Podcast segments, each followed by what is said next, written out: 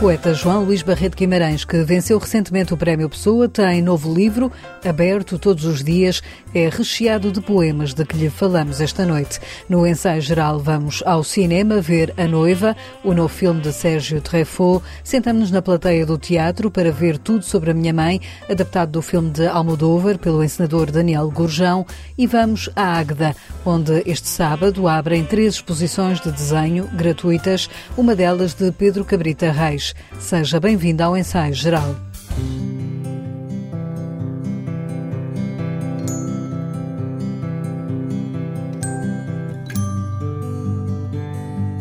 Escrever é fazer existir o que antes não existia escreve João Luís Barreto Guimarães num dos versos de Aberto Todos os Dias, o seu mais recente livro de poemas, uma obra que já estava escrita antes do anúncio do Prémio Pessoa, com que o poeta foi distinguido e que diz lhe dá uma responsabilidade maior.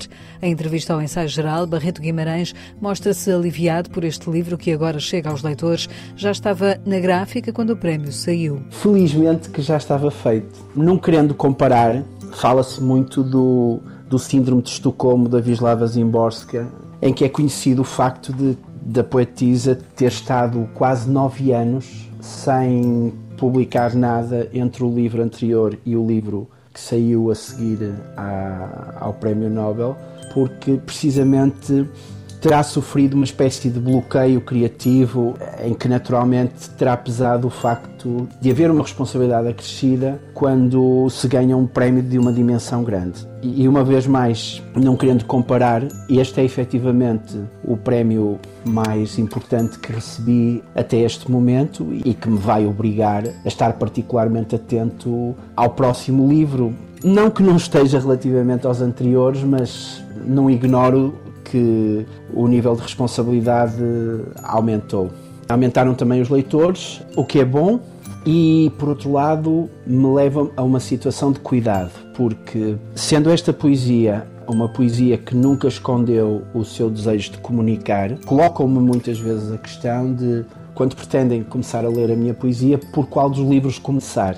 E eu tendo a não responder a essa questão especificamente, porque em mim existe um pouco a esperança de que qualquer livro que eu escreva possa constituir uma porta de entrada para a leitura da restante obra. E eu espero que o próximo livro também venha a ser assim, mesmo para um leitor não habituado a ler poesia, como imagino que sejam alguns dos que vão chegar agora. A porta está agora aberta para Aberto Todos os Dias, um livro que o poeta, médico cirurgião de profissão, quis dar aos leitores depois da pandemia e do confinamento que o afastou dos cafés onde gosta de escrever poesia. Um livro onde os versos põem em evidência detalhes da vida renascida. É um livro em que eu fundamentalmente quis celebrar o mundo que nos é devolvido após a pandemia e, em particular, após o confinamento. Iluminar um pouco as coisas que estão para nos acontecer. E falo concretamente de coisas pequenas, coisas mínimas, a visão de uma garça no rio, ou uma viagem de carro para norte, uh, um jantar de amigos, a escrita de um poema que irá acontecer em algum sítio do mundo por algum poeta em algum idioma, mas também paralelamente com isto, as sombras, a doença, a guerra e fundamentalmente o tempo que não desiste de ir somando dias à sua idade. E uma vez que se trata de um livro de recomeços, em que a vida de alguma maneira renasce para cada um de nós, que esteve confinado durante aqueles dois anos, ocorreu-me que poderia estruturar os poemas que tinha escrito em 2020 e 2022 segundo aquilo que foram e que são as quatro aspirações ou ideais ou topos literários do homem do Renascimento, ou seja, um período fértil em que o homem esteve no centro da arte, no centro das ciências, no centro da literatura, e a forma como eu estruturo cada livro depois de ter os poemas escritos é muito importante para mim. E aqui, mais uma vez, eu utilizo uma estrutura dramatúrgica de, de tese, antítese e síntese, em que a tese é constituída pelo locus amenus e pelo beatus ille, dois desses ideais do homem do Renascimento. A antítese é constituída pelo tempus fugit eh, e no carpe diem faz a síntese. Nos seus cadernos, de caneta na mão, João Luís Barreto Guimarães escreveu e reescreveu os poemas que agora oferece ao leitor, num tempo, como diz num verso, em que, sem querer, fomos perdendo a capacidade do espanto. Com a sua poesia, devolve ao leitor esse espanto com aquilo em que repara. Uma das preocupações da poesia tem sido sempre pôr em evidência pensamentos e gestos que existem à nossa volta, mas que muito provavelmente por desatenção ou pela própria voragem dos dias não temos uma particular capacidade de, de os detectar. Até ao momento em que eles nos aparecem escritos num papel. E é nesse sentido que a poesia surge, ou que esse mundo paralelo que existe neste mundo, como dizia o, o Valéry, surge materializado através da escrita. Precisamente esta sensação que existe por vezes de que passamos pelas coisas adormecidos e não paramos duas vezes, ou seja, não reparamos perante as coisas e, e, e, parar duas vezes já é reparar, é uma ideia que acompanha uh, os criadores. Aquilo que um criador tenta é dar testemunho de, de um mundo, o seu testemunho, a sua visão do mundo, naturalmente, de forma a que, através de um ato criativo, através da originalidade, através de uma linguagem diferente e nova, tudo isso, o que valer a pena, o que valer a escrita, o ato de escrever com a pena, seja plasmado e seja transmitido. E no livro há poemas em que a pena levou João Luís Barreto Guimarães a falar sobre a sua relação com Deus. A maneira que eu encontrei de falar de Deus foi precisamente trazer permanentemente para a minha poesia elementos dessa formação judaico-cristã, da mesma maneira que os poetas gregos traziam a mitologia grega, e testar ao limite jogar com a ideia daquele apontamento do Antigo Testamento ou do Novo Testamento que em cada poema me, me apraz abordar. E essa é uma forma de estar próximo dessa relação, porque, evidentemente, se eu não quisesse falar sobre o divino eh, ou sobre Deus, não o convocava para os poemas. Mas faz todo sentido para mim manter, ainda mais num livro que fala sobre a passagem do tempo e que perspectiva o que acontecerá quando esse tempo chegar ao fim, faz todo sentido para mim ter sempre esse assunto em aberto e ir tentando resolver essa questão, que se tornou mais distante após a morte do meu pai, mas da qual eu não me afastei completamente, manter essa questão em aberto e, e de livro para livro uh, refletir, ainda que seja com humor, ainda que seja com ironia, sobre uh, Deus. Ao poeta, tivemos ousadia de pedir que deixasse ao ensaio geral um dos seus poemas deste aberto todos os dias. Coisas à espera de vez. Há uma mão cheia de coisas à espera de acontecer. O copo quase a partir, o prazo quase a acabar, o vermelho do semáforo que reteve um par de vidas, em instantes de ceder a sua vez à cor verde. Um rapaz na margem esquerda, além de calção caqui, parece estar a segundos de decidir se se atira. A narcose que há num beijo Pagar a conta do gás. Um furo novo no cinto a coisa e o seu contrário. Podia encher um poema com uma lista de coisas que estão quase a acontecer, uma a uma, a todo instante.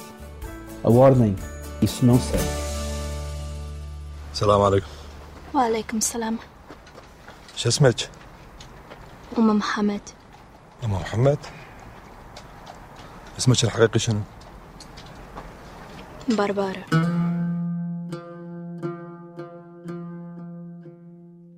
Iraque, poucos dias depois da queda do Estado Islâmico. É aqui que começa o novo filme do realizador Sérgio Treffaut, A Noiva, e onde conhecemos Bárbara, uma adolescente de origem portuguesa que foge de casa para casar com um guerrilheiro do Daesh.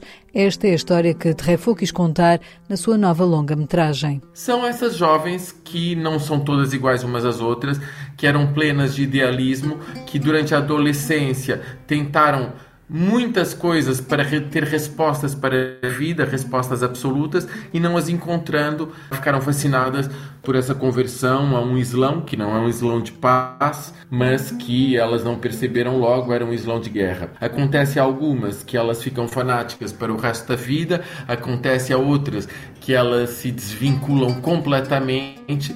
Eu acabei por fazer o retrato de uma que está num processo de tentar entender para onde vai. A noiva é desempenhada pela atriz Joana Bernardo. Eu procurava uma jovem que tivesse essa ambivalência possível dos dois mundos, o mundo oriental, o mundo do Islão radical, com essa força, mas também um mundo de onde ela vinha, que no filme é expresso por várias cenas, e que tivesse simultaneamente uma candura, uma juventude, uma que parecesse uma criança e muita determinação. Essa Bárbara que nós criamos, que eu criei com a grande ajuda da Joana Bernardo, que é uma atriz extraordinária, é uma menina que tendo vivido talvez demasiado durante dois ou três anos, agora procura um sentido à vida. A história desta noiva da Giad tem por base casos reais que inspiraram o realizador. Esta jovem é uma entre tantas. Esta jovem nascida em Portugal acaba por ir para a imigração. Ela é em parte inspirada de uma jovem que era portuguesa, mas uh, com relação com a Holanda, que, que foi conhecida em Portugal, Angela Barreto, mas também de outros casos franceses que nós nos inspiramos, de que nós tínhamos até os diálogos uh, quando ela era presa no Iraque, no caso da, da Angela Barreto, ela, ela estava presa na Síria em, e fugiu de campos sírios. No caso da, das jovens que foram francesas que estavam no Iraque, elas foram julgadas e até dentro deste filme os diálogos do tribunal e os diálogos com o general e com o coronel que a capturou são baseados em outras histórias. Rodado no Iraque e no Kurdistão iraquiano durante dois meses, a noiva foi filmado em plena pandemia. Integrou a seleção oficial do Festival de Veneza e venceu o prémio especial Las Nuevas Olas do Festival de Sevilha. Chega agora aos cinemas.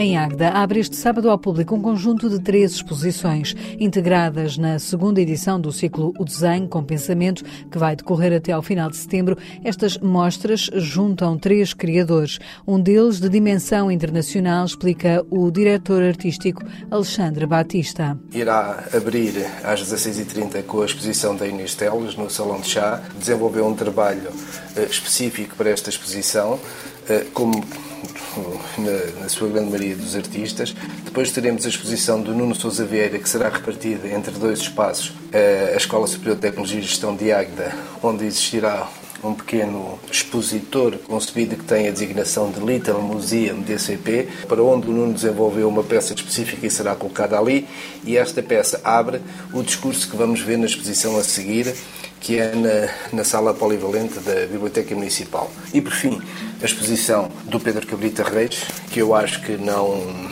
não necessita de grandes apresentações porque é um artista subejamente conhecido, provavelmente neste momento o artista português com um percurso internacional mais forte, portanto, será o artista que creio necessitará de menos apresentação. Todos eles têm leituras diferentes no que toca ao desenho e formas de o abordar distintas. E é por isso que eles também cá estão, porque cada um é uma individualidade no, no sentido da prática do desenho. As obras de Pedro Cabrita Reis, Inês Teles e Nuno Souza Vieira vão estar expostas até 22 de fevereiro. Este ciclo integra 18 exposições individuais, três coletivas e um conjunto de conversas em torno do desenho, uma arte que ganhou nos últimos anos lugar de destaque na cena artística. O desenho foi durante imenso tempo tempo uma prática secundária, não tinha o papel principal e o papel importante como tinha a pintura e a escultura. Era tida apenas como um elemento de estudo, era um apontamento, servia para pensar e estruturar algo. Mas, felizmente, no decorrer do século XX, este paradigma alterou-se por completo e o desenho passou a ter a mesma importância que tem a pintura e a escultura, e vamos falar nestas duas áreas que são aquelas que para o público serão mais, mais conhecidas. E hoje o desenho é perfeitamente autónomo e tem um papel cada vez mais importante, não só nos museus, como também na prática dos artistas e artistas a, apresentarem coleções ou exposições apenas e só de desenho. As exposições de desenho são de entrada gratuita e abrem já amanhã em Águeda. Esteban, por que é que não me respondes? Eu respondi. Parabéns! Mãe, eu não faço anos hoje. Já passa da meia-noite. Vá lá, depressa. Do cinema para o teatro, tudo sobre a minha mãe. O filme eternizado pelo realizador espanhol Pedro Almodóvar é agora levado à cena no Teatro São Luís, em Lisboa, numa peça com encenação de Daniel Gurjão. Até 22 de janeiro, a peça conta uma história cheia de personagens femininas fortes e ao mesmo tempo frágeis, diz o encenador. É uma peça que fala sobretudo sobre o amor incondicional. Fala de perda, de luto. É uma mãe que perde um filho, isso é uma coisa super marcante consigo eh, sequer pôr-me nesse lugar. E são mulheres que ao mesmo tempo são hiper fortes, todas muito diferentes entre si e todas têm fragilidades, mas nessa ajuda mútua vão vivendo e vão, vão dando as mãos para que a vida ganhe outro sentido mesmo dentro da história. Posso contar o desejo que pedi? Claro que não. O que é que estás a ler? Oh, mãe, em que é que tu estás a pensar quando, quando choras naqueles vídeos dos transplantes? Em nada. Não choro. Choraste, eu vi. E não tinhas nada que aparecer daquela maneira. Eu, mas onde é que aprendeste a representar assim? É lado nenhum, é uma coisa que me sei. Em palco, a peça conta com a presença de atrizes como Maria João Luís, Silvia Felipe ou Catarina Wallenstein, um elenco que dá corpo a um texto que Daniel Gorjão há muito queria fazer. Eu já tinha esta vontade há muitos, muito, há muitos anos mesmo, uh, desde que o espetáculo estreou uh, no West End um, eu sempre tive vontade de, de, o fazer primeiro como ator, quando o Filipe Lafera quis um, montar o espetáculo em Portugal, depois isso nunca aconteceu. Uh, depois fiquei sempre com, este, com esta vontade de, de ensinar, até porque é o meu filme preferido do Pedro, do Pedro Almodóvar. Tudo sobre a minha mãe é uma peça que contou com tradução para português de Hugo van der Ding. Vai estar no palco do São Luís até 22 de janeiro, segue depois para o Porto, para o Teatro do Campo Alegre, onde é apresentada de 27 a 29 de janeiro. Eu sou enfermeira, Esteban, não sou atriz. Se tu fosses atriz, eu escrevia papéis incríveis para ti. Vai lavar os dentes. No ensaio geral, escutamos agora os apontamentos que Guilherme de Oliveira Martins, do Centro Nacional de Cultura, deixa sobre as sugestões de hoje. Aberto todos os dias, de João Luís Barreto Guimarães, acaba de sair a lume e que encontramos a contemplação da história, a ironia sobre as coisas comuns, a transformação dos sentimentos em meditação sobre a passagem do tempo. Agora, lembram-se os dias do fechamento. Mas, finalmente, depois desse estranho período, aquilo que temos perante nós está aberto todos os dias, aberto o livro, aberto o mundo. Como poderemos regressar ao que já parecíamos ter esquecido? E o poeta traz-nos assim um novo horizonte. Depois do filme Paraíso, Sérgio Treffaut regressa com A Noiva, com estreia mundial na seleção oficial do Festival de Veneza na competição Horizonte. É a história de uma adolescente europeia que foge de casa para casar com um guerrilheiro do Daesh, tornando-se noiva do Jihad. Três anos passados, a sua vida mudou radicalmente. Está num campo de prisioneiros no Iraque. É mãe de dois filhos e está de novo grávida. É uma viúva de 20 anos e será em breve julgada pelos tribunais iraquianos. É uma tremenda experiência de guerra aliada a um condicionamento dramático da vontade. Uma guerra civil sangrenta, a generalização do ódio e do terror, eis o que Sérgio Treffaut retrata quando surge o ISIS, ocorre a ocupação do Mossul e a chegada de jovens europeus plenamente iludidos. Em Agda, trata-se de pôr a tónica no desenho como pensamento. Pedro Cabrita Reis estará na sala estúdio de 14 de janeiro a 22 de fevereiro. Mas também teremos Inês Teles, Nuno Souza Vieira, Ângela Ferreira, Pedro Vaz e Isabel Madureira Andrade. Desenhar não é apenas um processo artístico, é também pensamento. Desenhar é apropriar-se da realidade, é dar-lhe forma. O desenho é uma das formas mais antigas e perfeitas de interpretação e de criação do mundo. Alfredo Campos Matos deixou-nos. A sua obra de humanista procurou essa de Queiroz até ao mais ínfimo pormenor. Cada um dos episódios, cada uma das personagens de Os Maias, da Cidade e as Serras ou da ilustre Casa de Ramires permitem-nos compreender quem somos, desde a ironia até ao picaresco, sem esquecer o drama de uma sociedade em busca da razão de ser. Carlos da Maia, João da Ega, Jacinto, Zé Fernandes, Fradique Mendes, todos nos acompanham seriamente.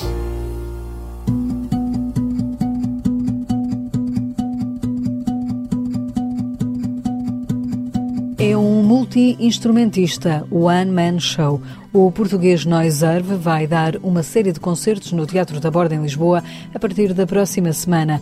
Dois anos depois do lançamento do disco Uma Palavra Começada por N, Noiserve vai estar de 17 a 21 de janeiro em palco. Serão cinco concertos, com início às nove da noite, que se anunciam como intimistas e onde Noiserve irá revisitar todos os discos que lançou desde 2005. É com o som de Noiserve que fechamos o ensaio geral com sonorização de José Luís Moreira. Voltamos de hoje a oito dias com novas sugestões culturais para si. Até lá, boa noite e bom fim de semana.